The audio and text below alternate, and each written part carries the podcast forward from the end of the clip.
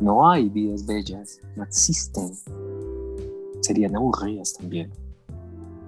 Pero Colombia es trágico. Puta es entender que Colombia es, es un acto de resistencia ante una tragedia que es indefectible, una tragedia que inevitablemente este país es trágico, nunca hemos tenido un momento de felicidad, nunca hemos tenido un momento sin sangre.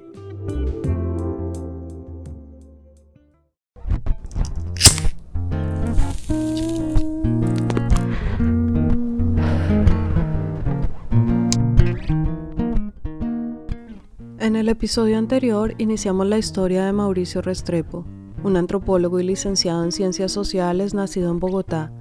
Hemos recorrido gran parte de su vida, pero aún faltan muchos sucesos y muchas experiencias por narrar. Si no han escuchado la parte 1, les recomendamos escucharla antes de iniciar este episodio. Yo soy Paola Cadena y esto es Recordarte, un podcast en el que la vida es una historia y la voz el acontecer sonoro de la memoria. En el episodio anterior. Mi primer muerto. ¿Tú has visto muertos? ¿Tú has visto un muerto? ¿Tú has visto un muerto eh, que está, o sea, un muerto no? ¿Tú has visto un cadáver de alguien que está moribundo en la calle con un puñal en el estómago y la calle llena de sangre? Y esa persona agonizando. Yo sí. Y yo soñaba, entonces cerraba los ojos, me acostaba en la cama y soñaba que imaginaba cosas y soñaba que yo era como un superhéroe, que yo volaba por encima de las casas en una de esas naves y que me alimentaba de yogur y sándwiches, que era lo que más me gustaba. Y que solo me alimentaba de yogur y sándwiches. es una vaina muy loca, marica. solo alimentarme de yogur y sándwiches y volar y, y, mirar, y mirar a las personas que hacían fisgonear. Ser el fisgón, mirar, mirar, mirar la gente que hacía por las ventanas. Esa noche, Pau, fue muy jodida, ¿sabes?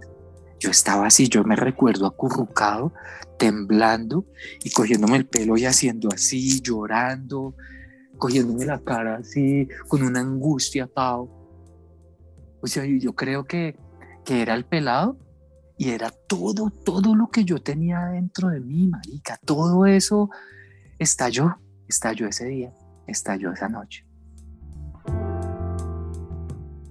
Pero me reconcilié conmigo, me reconcilié con esa rabia que yo tenía y me reconcilié con muchas cosas y cerré el círculo. Ese fue mi último año de, siendo profe. Fue el año en que me gradué de, de la Nacional como antropólogo y fue el año en que me fui de Bogotá.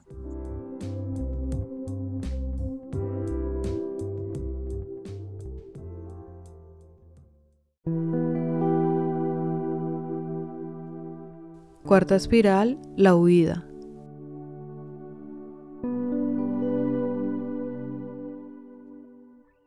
Mauricio se fue de Bogotá persiguiendo un sueño, soltó la estabilidad, dando de alguna manera un salto al vacío en la búsqueda de trabajar en lo que realmente lo apasionaba. Y me ofrecieron irme a trabajar a Antioquia, un contrato a tres meses. Renuncié a mi plaza de función pública en el colegio y me fui a Antioquia. Pero para que ese ofrecimiento de trabajo y ese viaje a Antioquia se hicieran realidad, los mecanismos de la vida dieron varias vueltas. Y la vida, lo que tú vas haciendo en la vida va, va, o sea, tiene un mecanismo mágico, marica. Tan mágico que lo que yo soñé diciendo, hago mi último semestre allá y el primero acá, se dio lo que yo soñé siempre cuando estaba en la Nacional, a mí siempre me, sedujo mucho el tema de la guerra, el tema del conflicto, el tema de la gente que combatía, el tema de la gente que se desmontaba el fusil y que también cargaba con sus dolores y también cargaba con, pues, con, sí, con dolores y con unas memorias y con unas historias de, de, familia tan grandes, eso me inquietó y siempre quise trabajar en eso. Pero Pau, ¿cómo lo iba a hacer? Yo podía graduarme muy de antropólogo, pero mi experiencia, marico, era docente. Yo cómo lo iba a hacer, no, no había posibilidad. Era realmente una posibilidad remota, pero un día, como casi siempre sucede, una pequeña circunstancia, una simple decisión, puso en movimiento una serie de eventos posteriores que lo llevarían a ese destino. Mauricio había terminado con éxito todos sus cursos y su tesis en la carrera de antropología. Sin embargo, no podía graduarse hasta no cumplir el requisito de un curso de inglés al que le había huido porque nunca fue su fuerte, así que debía quedarse un semestre más solo para eso. Decidió entonces registrar además una clase electiva que se llamaba Las paradojas de la guerra, con tan buena suerte que el profesor, al notar su desempeño sobresaliente y su pasión por el tema, le ofreció un trabajo.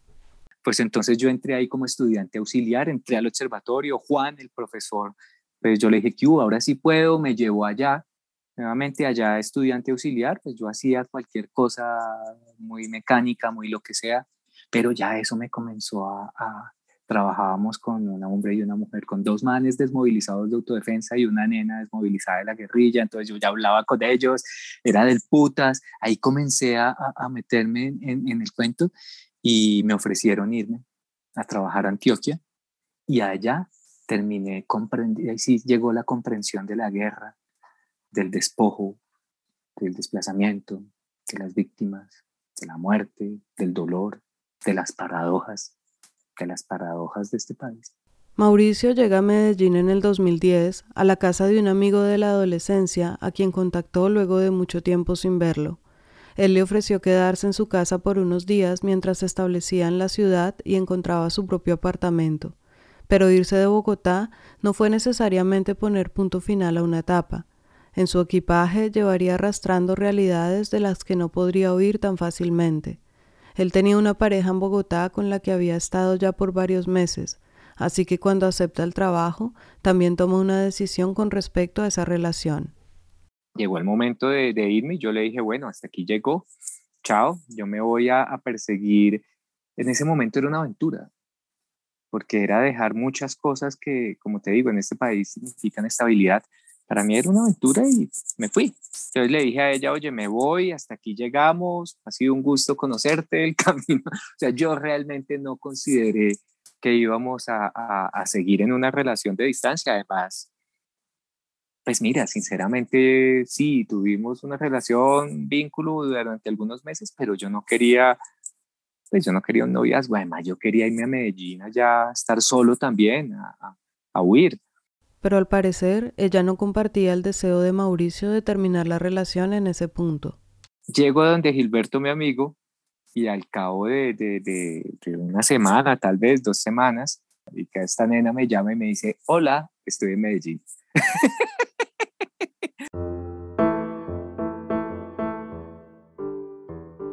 dice, hola, estoy en Medellín, conseguí trabajo en Medellín, qué felicidad. yo, ok, qué felicidad. Bueno, bien, chévere, bueno, no, no, no. Realmente, Pau, yo no me sentí feliz. A dos semanas de estar allá, Mauricio consiguió su propio espacio y ella parecía estar teniendo problemas en el lugar donde vivía. Así que frente a la coyuntura, él le propone que compartan apartamento, pero en su mente no estaba la intención de asumir una relación seria, sino más bien una manera de colaborar en los gastos y ayudarle a ella a establecerse temporalmente. Pues estuvimos viviendo un par de meses, luego comenzaron muchas tensiones, mm, muchas tensiones en, por diferentes razones. Eh, en general, pues yo estaba concentrado en mi trabajo. Para mí mi trabajo era lo fundamental. Yo estaba muy concentrado en el trabajo porque era un reto, quería responder muchísimo, aprender, etcétera.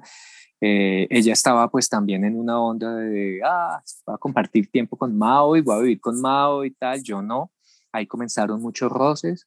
Esas tensiones fueron en aumento hasta que desembocaron en una escena un poco desoladora, pero que en últimas fue lo mejor para los dos. Y un día yo recuerdo que salí a trabajar, pues salí a mi trabajo, reuniones, cosas, una gente en un programa de la alcaldía y etcétera.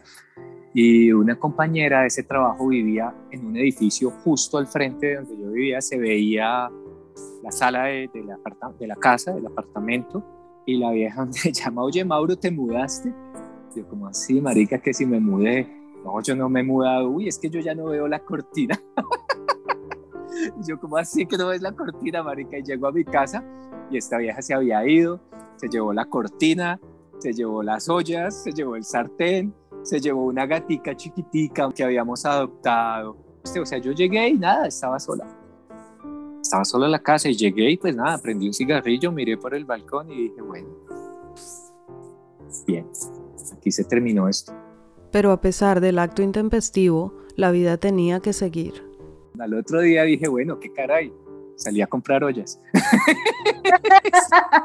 salí a comprar ollas y ya, y de ahí en adelante continué viviendo solo en ese apartamento muy feliz. Viví muy feliz, un lugar muy chévere en Medellín. Eh, me enamoré de esa ciudad, me enamoré de las calles donde viví, me enamoré de todo. Pero más que la ciudad, el trabajo fue aquello que se convirtió para Mauricio en una pasión, una pasión dolorosa y desafiante por la naturaleza de lo que hacía. Empezó a trabajar para el Observatorio de Paz y Conflicto de la Universidad Nacional como coordinador de la Regional Antioquia, y este trabajo estaba completamente en sintonía con lo que siempre quiso hacer, que era entender la guerra. Me di cuenta de algo que aún reafirmo y es que la guerra es muy gris. O sea, la guerra como tal, la confrontación, los motivos que hacen que se vinculen unos a la guerra, todo, o sea, esto es muy gris, porque realmente yo llegué a trabajar con, con excombatientes, con gente que había portado armas dentro de los ejércitos paramilitares mi trabajo era hacer monitoreo y hacer seguimiento a ese proceso.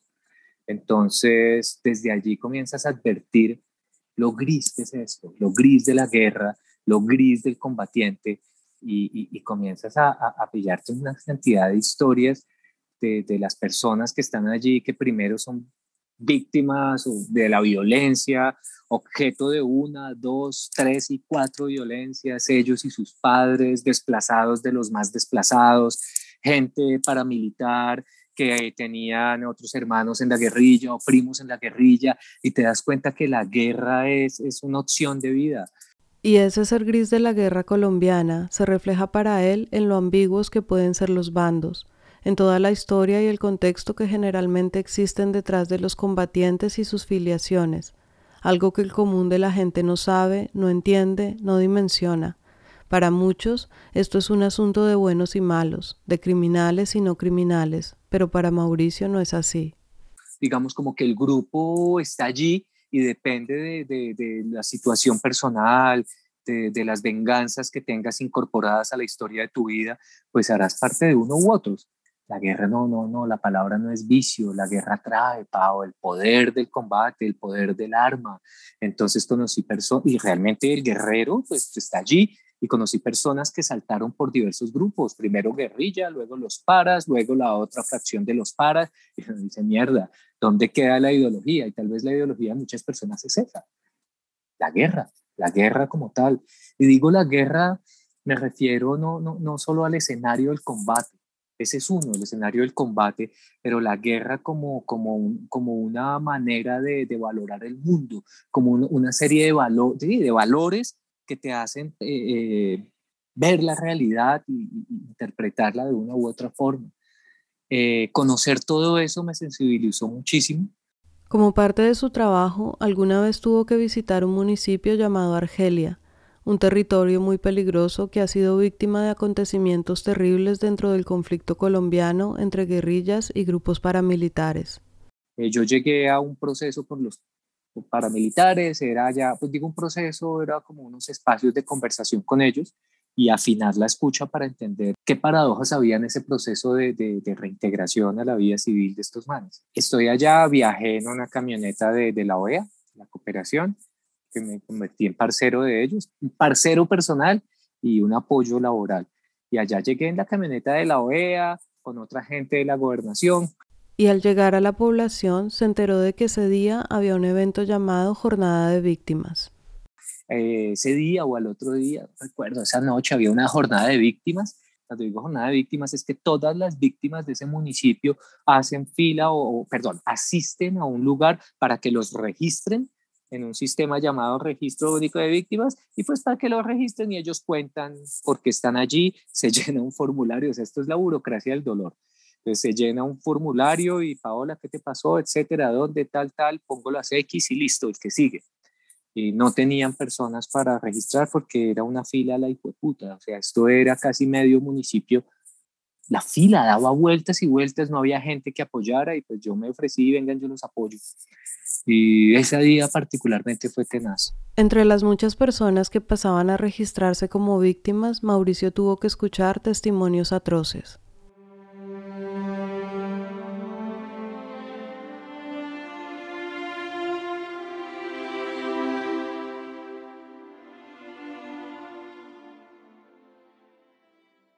Tras otro, uno tras otro, historias. Tengo una foto donde un señor tiene las manos así a su espalda y me contaba, es que me tenían amarrado, doctor. Es que me amarraron las manos. Y yo tenía que ver cómo mataban a las personas de la vereda. Y luego escuchabas otra historia de una mujer y luego escuchabas otra historia de un pelado.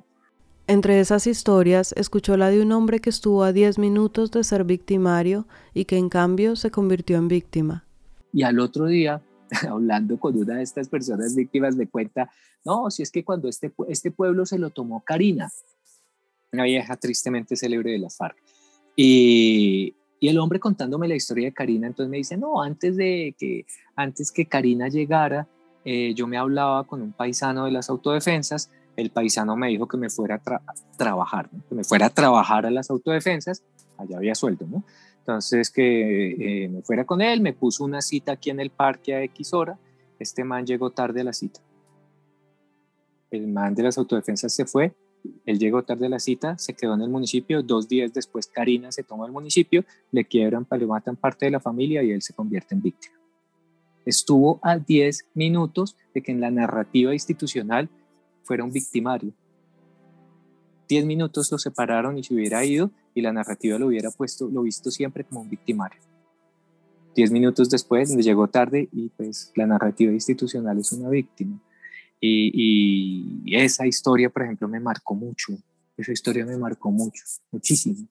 En la narrativa institucional hay víctimas y victimarios. En la vida real y en muchos territorios de Colombia hay seres humanos inmersos en un contexto de violencia donde las alternativas son casi inexistentes y dentro de esa misma dinámica, en otra oportunidad, Mauricio tuvo que tomar el testimonio de otro hombre que como el anterior no era parte de ningún bando, era parte de la guerra.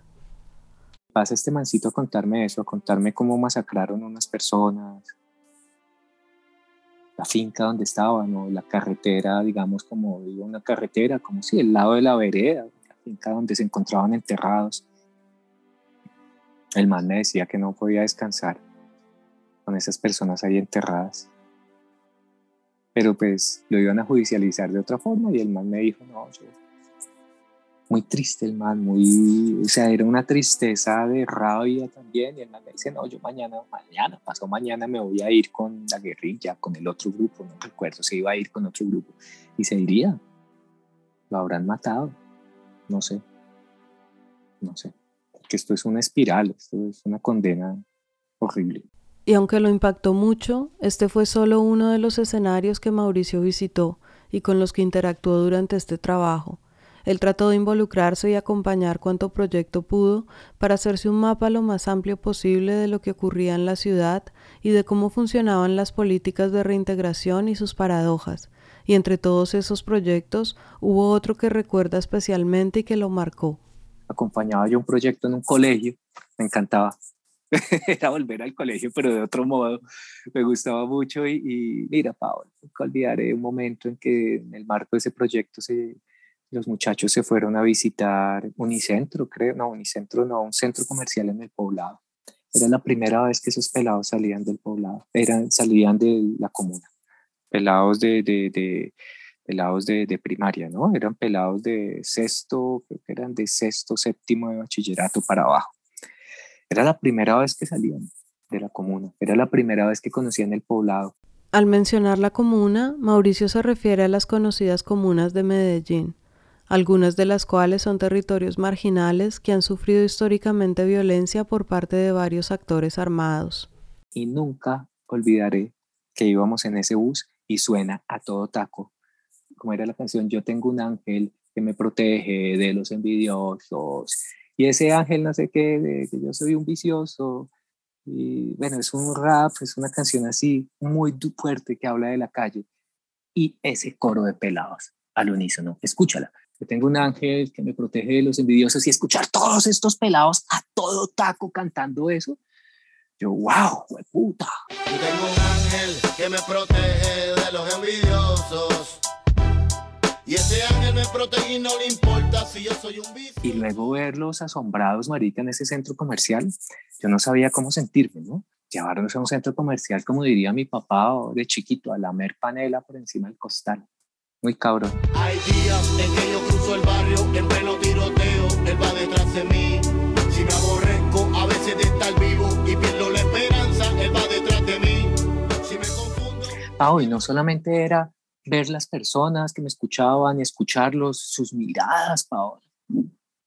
La manera como envejece el guerrero, marica, la guerra envejece, eran pelados y, y, verles sus caras, las manos, la mano del guerrero, la mano de quien empuña a las mujeres, o sea, pero también, además de esto, era conocer estos lugares, conocer los caminos que no son caminos, conocer las casas que no son casas, donde no hay agua, donde no hay parque para los pelados, donde no hay una biblioteca, puta, conocer todo eso es tenaz. Entonces yo estuve en, en un momento laboral donde leí ese otro país desde un departamento muy azotado. Tuve ocasión de conocer un par de lugares donde, no fueron todos, un par de lugares donde usted llega en lancha después de la avioneta y te llevan en caballo al, al, a la, al casco urbano y en realidad no hay perros, sino hay marranos por la calle y no circulan carros, no hay carros, no hay carros, solo hay motos. Y entonces esa es Colombia, Marita, esa es la otra Colombia.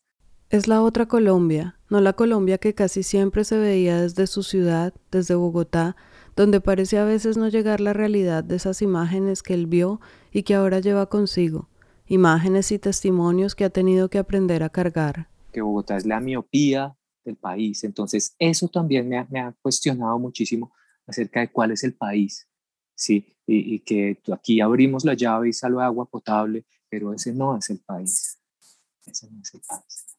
Entonces, me ha vuelto una persona muy desesperanzada, cargo con eso, aburro a mis amigos, me he vuelto una persona muy rayada con el Estado, me he vuelto una persona muy rayada con todos los programas sociales del Estado, muy rayada. Entonces eso me ha llevado a pensar en voz alta en espacios de mi trabajo donde no he pensado en voz alta con gente que me puede quitar mi contrato. Pero sí, eso me ha vuelto así, muy crítico. No creo, no creo. Toda esta asistencia estatal es terrible. Siento que estamos condenados. Siento que no hay salida, no la veo pronto, no la veo.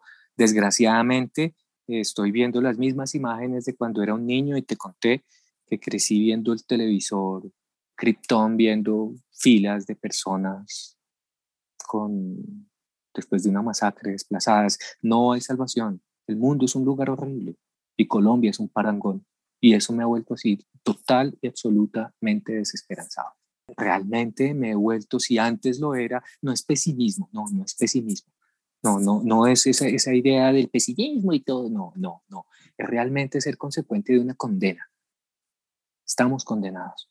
Desde antes de nacer aquí la gente está condenada. Y ya. A pesar de la pasión que sentía por su trabajo en ese momento y la dedicación de tiempo y energía que éste le demandaba, indefectiblemente los seres humanos somos más que aquello a lo que nos dedicamos.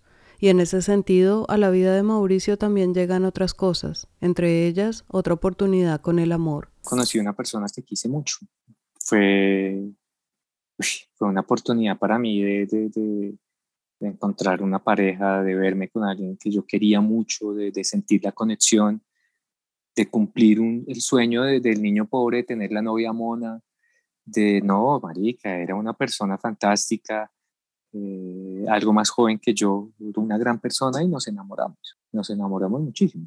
La independencia y el amor por la soledad que han caracterizado Mauricio hacen que una relación a distancia se convierta en una relación ideal.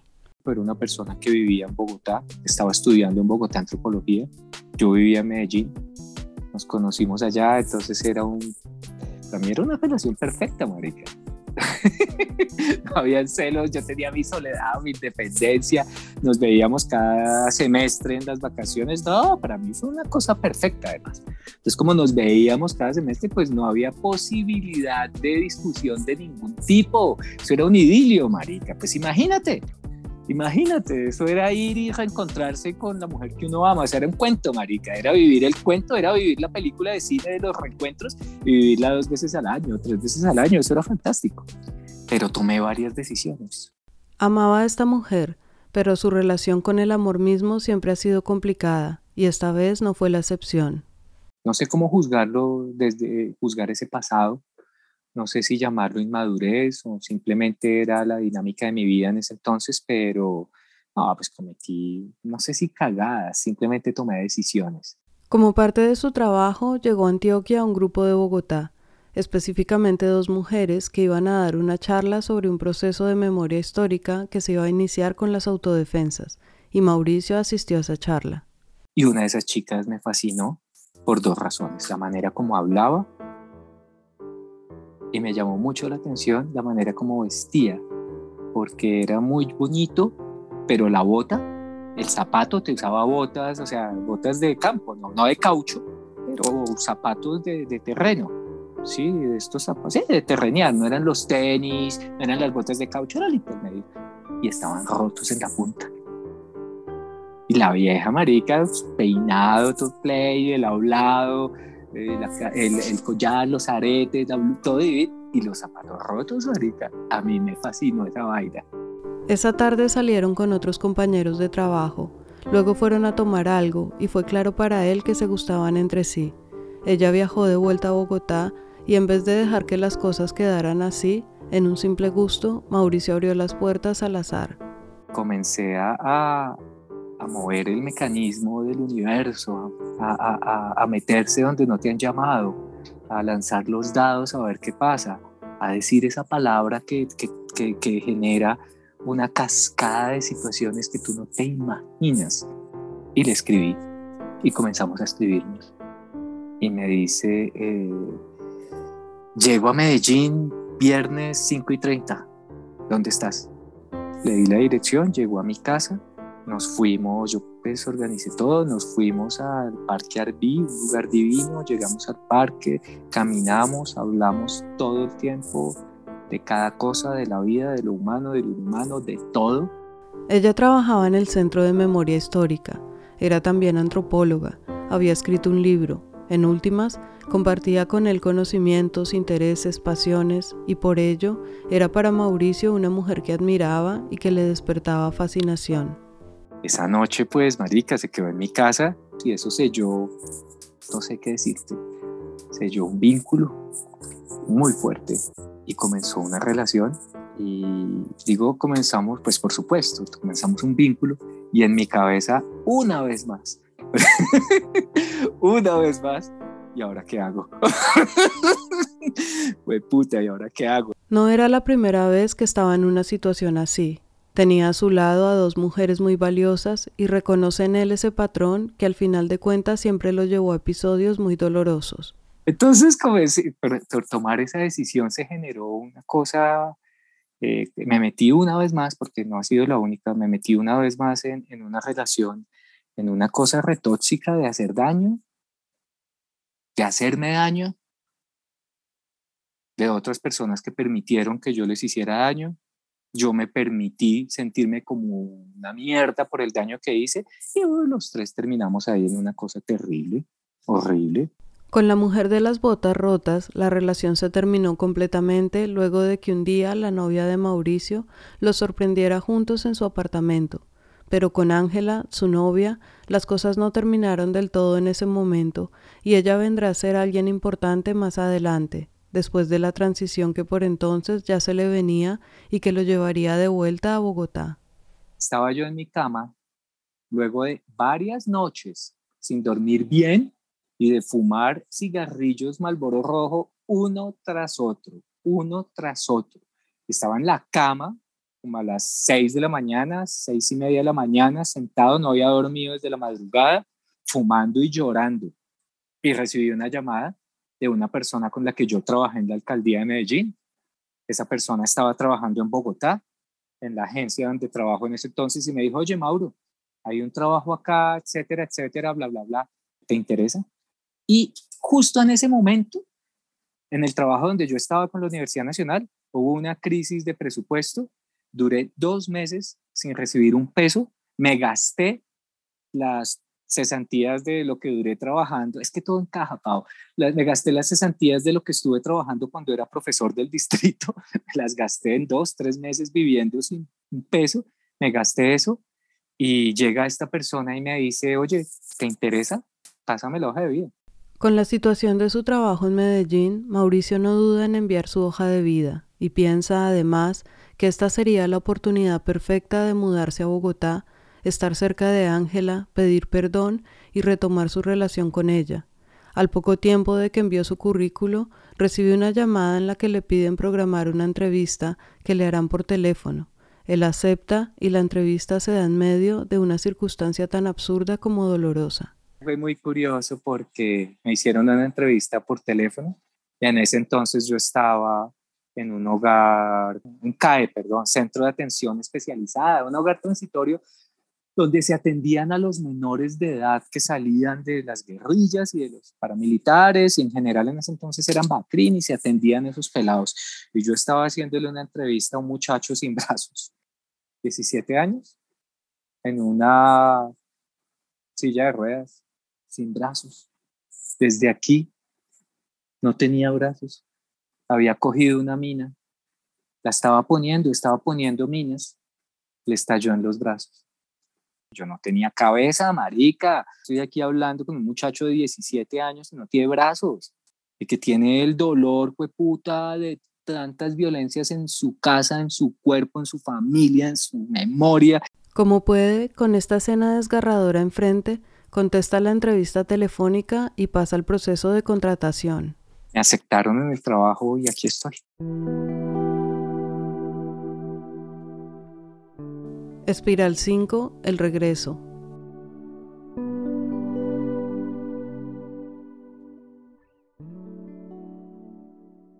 Me encanta esa manera como estamos hablando porque al final yo comprendo también, reviso mi vida y comprendo que ahí se cerró otro círculo, y que el mecanismo de la vida, pues no soy muy viejo, pero, pero miro atrás y digo, fue puta, todo encaja, todo encajó de una manera tan perfecta.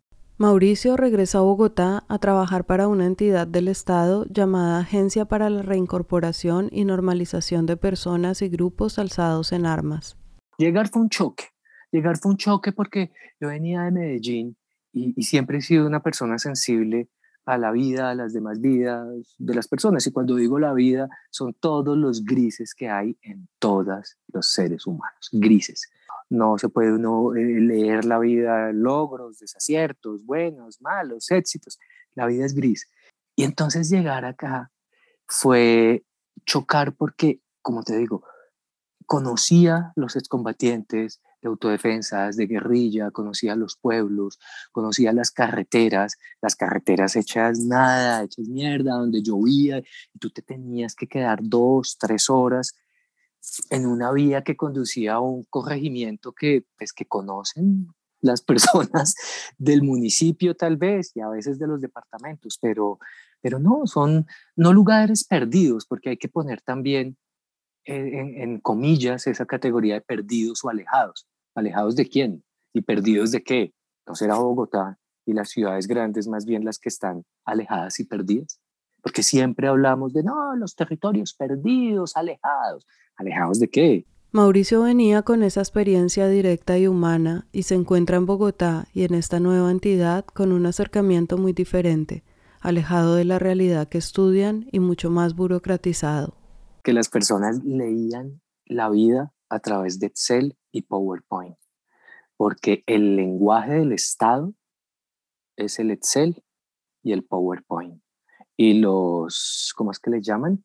Ya no les llaman viñetas, sino les llaman bullets. Y habla de sus narrativas de éxito y demás con PowerPoint. Y eso no, no, no dice nada. Entonces, claro, yo llego a chocar con toda esa vaina decirle, oye, ven, pero esto no es tan así. Si cuando ustedes dicen que las personas de guerrilla y de autodefensas en estos procesos chocan y demás, les digo, ustedes no conocen, hay gente que hasta se casó, hay gente que en esa misma dinámica de, dejar armas, de apostar por otra vida, pues se encontraron, se encontraron de grupos eh, no sé, rivales, por decirlo así, se encontraron y pues se enamoraron y se casaron y hasta peladitos tuvieron. entonces era muy interesante decirles, oiga, venga, pero es que ustedes no saben cómo las personas están estudiando y esa cifra de una persona que está estudiando allá en ese Excel esa cifra es una persona que con una angustia de que no descubran en ese aula de una universidad o de un instituto tecnológico o algún centro educativo tecnológico o algo así, que no descubran que fue excombatiente, que no descubran que fue autodefensas. Detrás de esas cifras hay apuestas muy grandes, hay ahorrarse tres pesos para poder pagar todo eso, todas esas situaciones no se veían en las barras de Excel ni en los PowerPoint. Aunque Mauricio no estaba familiarizado con las bases de datos y los PowerPoints, ni con todo el lenguaje institucional, poco a poco se fue ganando un lugar en su nuevo trabajo, principalmente por su capacidad para la escritura, la argumentación oral y el conocimiento cualitativo que traía de su trabajo en campo. Y aunque le molesta y critica la forma en que funcionan todos estos mecanismos estatales y todas las entidades nacionales e internacionales que de alguna forma se acercan al conflicto armado, Aprecia el hecho de poder seguir trabajando en aquello que le apasiona y seguir profundizando su entendimiento de la guerra colombiana. Además, su regreso a Bogotá fue un proceso de adaptación, no solo en el ámbito laboral, sino que fue también un reasimilar la ciudad, que es la suya, pero a la que ahora, luego de la distancia, miraba diferente. Hubo algo que me llamó siempre la atención y es que al llegar de Medellín, Bogotá, me, entendí por qué Bogotá decían que era gris. Y es porque toda la gente se viste con los mismos colores, o nos vestimos con los mismos colores, mejor. En Antioquia, Pau el mundo es de colores, la vida es de colores. Llega ilusionado, pues su novia, aquella a quien había traicionado con la chica de las botas rotas, lo recibe en su casa y él piensa que iniciarán una vida juntos. Pero pronto ella le advierte que eso de convivir en la misma casa es temporal y que debe buscar su propio lugar para vivir. Él lo hace y consigue un apartamento muy cerca de ella, y así se empieza a reanudar una relación entre los dos. Feliz porque entonces no vivíamos juntos en su apartamento, pero sí vivíamos juntos en el mío. Ella básicamente iba a su casa a bañarse. Qué berraca, nunca se bañó en mi casa, ¿sabes? Te lo, te lo puedo jurar. Nunca se bañó en mi casa, jamás raro, ¿no? Es bien extraño porque, no sé, puedes desnudarte, pero no uso su jabón. Las nuevas rutinas con su pareja también estuvieron acompañadas de nuevas rutinas consigo mismo y con la ciudad, con el trabajo, incluso con su forma de vestirse. Yo venía de ese mundo de profesores de vestirse feo y me voy para Medellín, mundo de colores, yen, camisas remangadas, feliz. Y, y luego llego a una oficina y esa vaina, eso allá todo el mundo te mira y te evalúa y te valora porque qué chiro llevas puesto.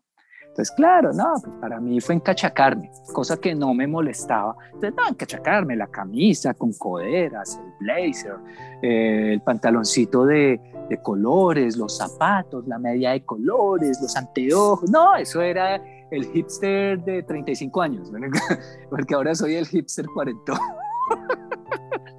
Entonces, no, pues la gente yo nunca me puse corbata, pero llegaba con corbatín, de pepas, de flores, no, pues todo pinchado además, pinchado, súper rolo, porque a mí nunca se me pegó el hablado antioqueño, el hablado país, nunca se me pegó. Entonces llego acá y pues de corbatín y hablando de ala, y de pisco y carachas, no, pues imagínate. Y además el man, ¿cómo conoce? Y además el man ha viajado, o sea, el chino pinchado en zapatos, pero el berraco también se ha puesto las botas para terreñar. Entonces todo eso me cambió. Entonces tuve que ir a comprar otra ropa, otras camisas, corbatines, medias, pantalones, volver a planchar.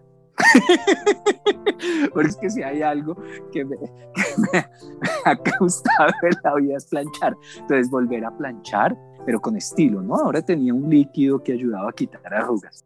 Pero hay cosas que nunca cambian, y el Mauricio solitario, cuyo principal refugio siempre fue una sala de cine, seguía allí. Yo he sido una persona sola, o sea, me ha gustado mucho estar solo, y he llegado a mentir para estar solo. A veces iban mis, mis amigos a mi casa, y como mi casa daba hacia la calle, la ventana, uy, llegaron, yo me quedaba callado, porque quería estar en mi casa solo porque quería quedarme en la casa viendo una película o porque simplemente no quería salir. O salir los viernes y que en la oficina, oiga, ¿qué? Vamos a tomarnos una cerveza o no sé qué. Y yo, no, tengo cita con mi papá, tengo cita con mi mamá, eh, cualquier mentira. Me voy con mis amigos de la... Y me iba para la cinemateca o me iba para la sala fundadores del, del Cineclub de la Universidad Central. Básicamente esos eran los dos lugares donde yo me iba, en uno función de seis y media, y eh, de seis y en el otro función de siete. Y esa era la manera. Y esto lo hacía tres veces a la semana, más o menos. Así su vida se fue reajustando a Bogotá, a su nuevo trabajo, a las nuevas y las viejas rutinas, a su relación de pareja. Pero un día sucedió algo que lo alteró todo. Y a mí me pasó una cosa terrible y es que en, en una de estas eh, fiestas, digamos, eh, es así, con algunas personas cercanas de la oficina, muy cercanas, terminamos en una casa de una compañera, eh, licor, rumba, etcétera. Y fue un rato porque yo después me iba para la Macarena a una fiesta con, con un amigo del alma, que cumpleaños, y entonces vámonos para allá. Con ellos estaba una chica que le gustaba mucho a Mauricio, y al parecer él no le era indiferente.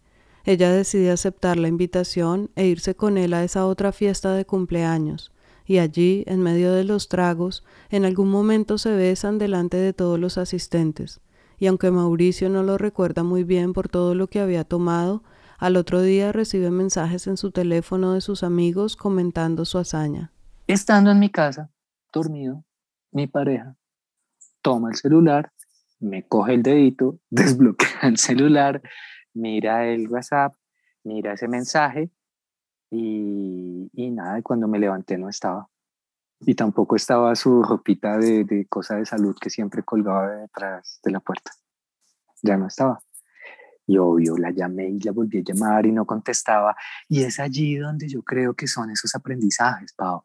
No forzar, parar allí, dejar que las personas tramiten su dolor y uno mismo tramitar su engaño, porque también hay que hacerlo. Y fue un silencio, Pau, un silencio de ella que se mantuvo, se mantuvo por casi un año.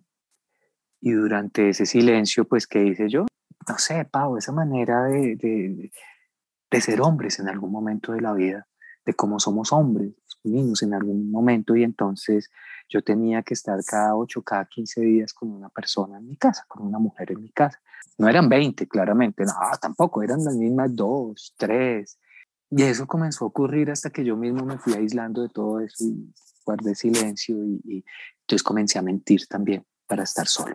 Así, la relación fracturada se fue terminando hasta que llegó el día definitivo en que una decisión fue necesaria. Mauricio había conocido, o mejor, se había reencontrado con otra mujer que conoció años atrás y con quien sintió que podría, por fin, establecer una relación estable. No estaba seguro de nada, pero decidió darse una oportunidad y cerrar definitivamente esa relación anterior en la que tanto daño había hecho a la otra persona y a sí mismo. Al final he pensado mucho en un día, Pau. Yo tenía que tomar una decisión por mí y porque ya quería dejar de ser, de, hacerme daño, porque realmente te haces tu daño. y, y fui a su casa, ella estaba en la puerta y le dije, oye, ven, ¿sabes qué? Yo conocí a una persona y, y bueno, yo voy a, a darme una oportunidad con otra persona. Fue como una despedida así. Yo creo que tal vez tampoco se lo esperaba. Nos despedimos, algo así. Le dije eso, sí, yo voy a darme la oportunidad con otra persona. Eh, estamos aquí los dos, le dije, estamos aquí los dos, podemos emprender de nuevo o darnos una oportunidad con alguien y yo me voy a dar esta oportunidad. Lo pensé mucho, Pau mucho, lo pensé, mucho. Y como casi siempre que un momento en la vida nos marca de alguna manera un rumbo, nos preguntamos qué hubiera pasado si la decisión hubiera sido otra. La miré, le dije eso, me di la vuelta y comencé a caminar y era bajando. Y eso fue hace seis años, tal vez. hoy todavía pienso en qué hubiera pasado si yo hubiera volteado a mirar.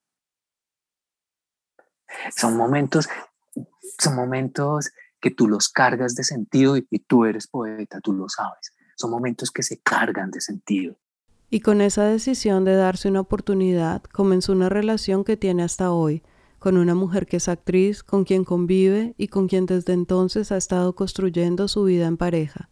Sin embargo, cuando piensa en su ex, que desapareció por completo, no deja de lamentar que muchas veces esas relaciones que se terminan hacen que la otra persona te borre completamente de su vida y ya no quede ni siquiera el buen recuerdo, la amistad, las experiencias compartidas. No sé qué será de su vida, ojalá esté muy bien. Ojalá esté muy bien, pero no sé, y, con, y eso es, sabes que eso es muy duro para mí, Pau, porque no poder, pues no hacer amigos, no ser los mejores amigos, pero, pero perder, o sea, puta, la negación absoluta del otro, no existió. Hasta el, o sea, no ser el innombrable, convertir un fragmento de tu vida en lo innombrable, uy, Pau, ¿cómo se hace, María? convertir un fragmento de tu vida en lo innombrable. No, no sé, no sé cómo lo hacen las personas, yo no puedo hacerlo, no sé. Con todos esos cambios, con su relación ya estable por años, habiendo comprado ahora un apartamento con ella, Mauricio piensa en el significado de la palabra madurar y si ella aplica o no a lo que le ha pasado últimamente.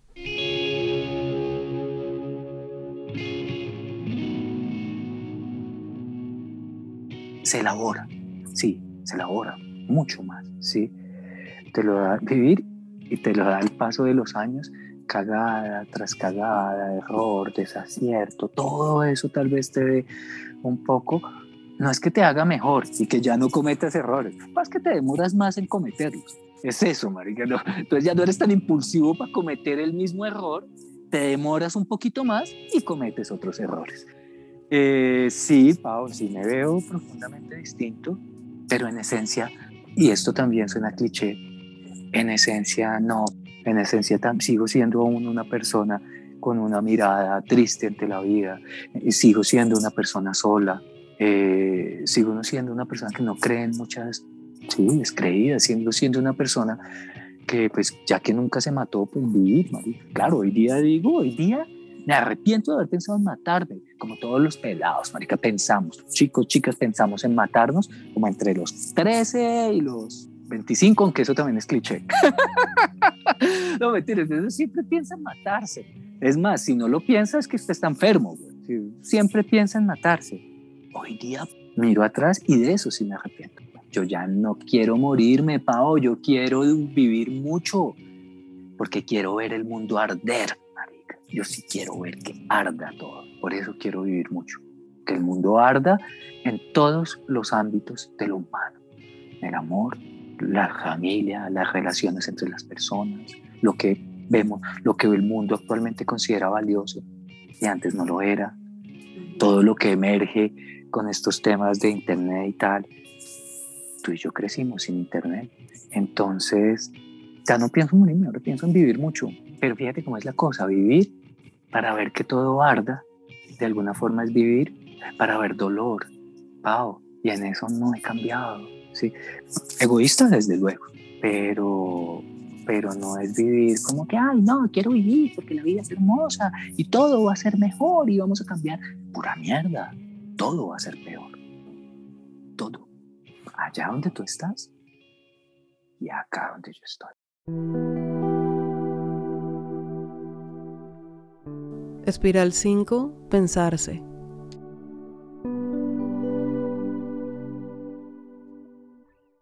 A los 40, eh, chévere, es cliché, la vida empieza, pero, pero a los 40 comienzas a tener más seguridad. Aprendes a callar. Aprendes a opinar menos. a mostrar menos pasión frente a las cosas. Aprendes a callar más, aprendes a esconder quién eres con gente que no merece saber quién eres. Entiendes, me, entiendes mejor las cosas que lees. Es tan bonito, Pau. Es tan hermoso eso. Entender mejor las cosas que lees. ¡Wow! Sí, buscar esos libros que uno leyó antes, esas novelas y abrir cualquier página y leer y ¡wow! Comienzas a comprender mejor lo que lees. Sí, eso es muy chévere. Y además tienes tres pesos para comprar un poco más de libros. Y luego de escuchar los eventos de su vida, sus pasiones y sobre todo lo que ha sido y significado su trabajo, le pregunto qué significa para él ser colombiano. Y en una página de selecciones mostraban una foto y eran dos niños irlandeses, escoceses, dos niños con unos vestidos como una usanza tradicional, con unos sombreros tipo mago Merlín, niños perfectamente blancos, con los ojos claros, y yo era el niño pobre con la carita manchada. Y yo quería ser ellos. Y quería estar en otro país. Y quería ser así. Hoy día, ser colombiano, ¿qué es? Llevar a Colombia en las venas, ¿qué es? Ser colombiano es un acto de resistencia. No solo ante lo político. Es, es la vida misma que es cruel. No hay vidas bellas. No existen. Serían aburridas también pero Colombia es trágico. Puta es entender que Colombia es, es un acto de resistencia ante una tragedia que es indefectible, una tragedia que inevitablemente este país es trágico, nunca hemos tenido un momento de felicidad, nunca hemos tenido un momento sin sangre. Y estudiar antropología para mí fue eso, fue aterrizar al país, viajar por tantos pueblos de Antioquia fue eso, es trágico, Pau, es aceptar que no lo vas a poder cambiar y que no va a cambiar. No tendremos un segundo de felicidad como colombianos. No lo vamos a tener. No va a cambiar. Y para él, cargar con esa certeza desesperanzada implica que ha aprendido una forma del llanto que es silenciosa y que lo acompaña a menudo cada vez que una nueva noticia o un hallazgo en sus investigaciones y su trabajo sobre la guerra le recuerdan que Colombia está llena de dolor.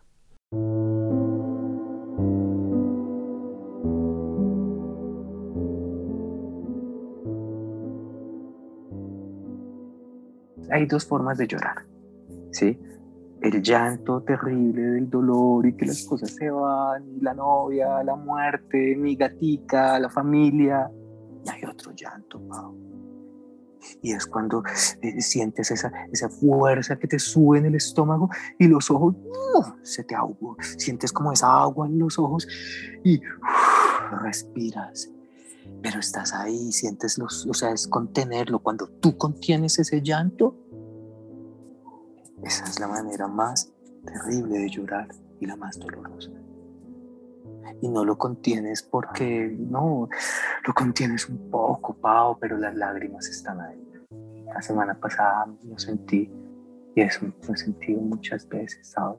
Y entonces se pregunta uno, con lo doloroso que puede ser estar tan cercano a esa realidad violenta y trágica, ¿qué lo lleva a seguir ahí, a querer seguir haciendo este trabajo y mirando de cerca, tratando de entender esa realidad para él tan desesperanzada?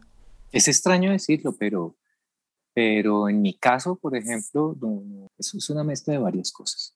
Es una mezcla de ego y de vanidad, de tener más elementos para leer un país tan difícil, saber que tú los tienes, que no todas las personas los tienen. Es una cosa paradójica. Está eso. También es como si el dolor y la violencia ahí sí como, como la frase de, de, la, de, de mi corazón al azar y se lo llevó la violencia. Y entonces algo así, eso te lleva. O sea, yo ya no me veo en otra cosa, así duela, así lastime. Es como también te, te vuelves como el guerrero, como los combatientes, las nenas y los manes, que es muy difícil dejar la guerra y no dejarla, eh, no es soltar el uniforme o soltar el arma. Es esa desconfianza constante, es esa idea de estar esperando el tiro, a ver de dónde me llega. Entonces, de alguna forma también me atrae y ahí estoy. O sea, no me veo haciendo otra cosa.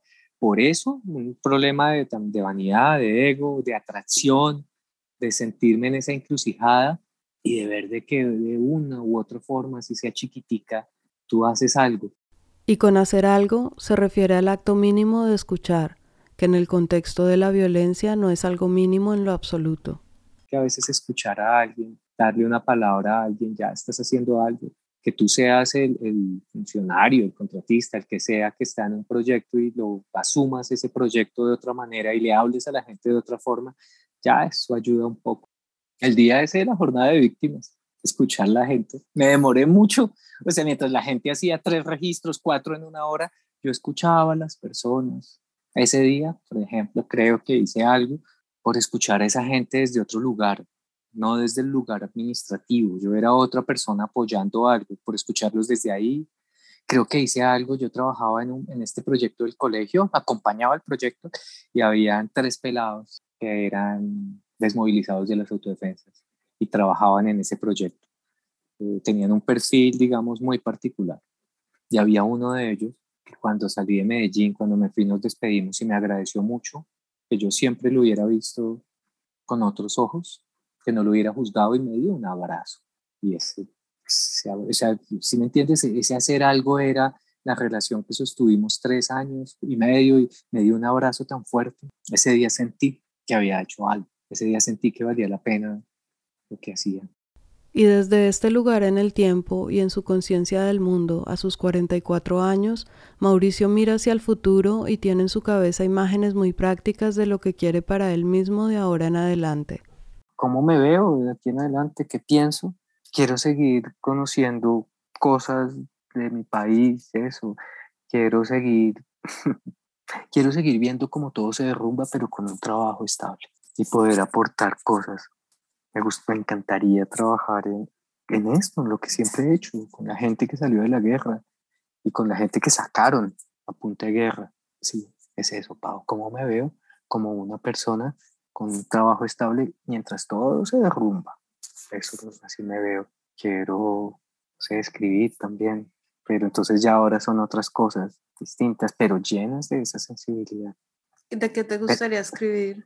Sobre, sobre la guerra, pero no la guerra de matarse todo esto, sino lo que hay detrás de la guerra, amor, pasiones, todo lo que entraña la destrucción también. La destrucción no es algo terrible solamente, también hay, hay como una poética de todo eso. Escribir de las pequeñas historias, ¿sabes? De esas pequeñitas, pequeñitas historias que, que hemos conocido y que, y que son muy pequeñas, pero que a través de ellas, wow, está la esencia de la vida. ¿Y cuando el trabajo ya no esté más? A mí me encantaría tener una miscelánea, poner jazz, una miscelánea, tranqui, leer las cosas que me gustan. Vamos a ver, porque la miscelánea asociada a la tranquilidad es una confesión de fracaso. En, en, en, países como este, o en, ciertos contextos, ¿no? En ciertos contextos. no, la miscelánea, pero huevón, ¿cómo así? Tienes que ser famoso, tienes... esa es otra cosa, Pau. ¿Sabes? Eso de la fama, ¿sí? ¿En qué momento, no es que te resignes, pero en qué momento aprendes a, proyectar tu vida de otra manera? No vas a ser el antropólogo famoso que parte el país en dos, en la historia, del saber, no, no vas a ser ese. ¿Por qué? Porque vas a ser otro. Y ese otro no es menos, una miscelánea, para quien no esté familiarizado con el término, es un pequeño almacén típicamente de barrio de clase media, que vende elementos de papelería y un poco de todo, y con esa imagen en un posible futuro de Mauricio, cerramos su relato. Eso sí, le preguntamos antes qué significó para él contar su historia.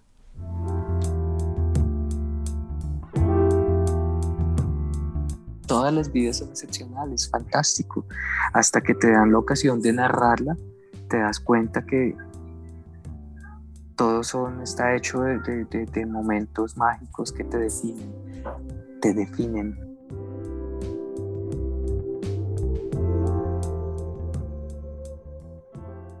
Hoy día ya no quiero ser el niño blanquito escandinavo de sombrero puntudo. No. Soy feliz con quien soy y no me hubiera podido pensar en otro lugar del mundo que no sea este. No, no lo hubiera pensado. Hoy sí me siento feliz, ya no quiero ser el niño blanquito. Estoy feliz con mi carita parda. color cartón.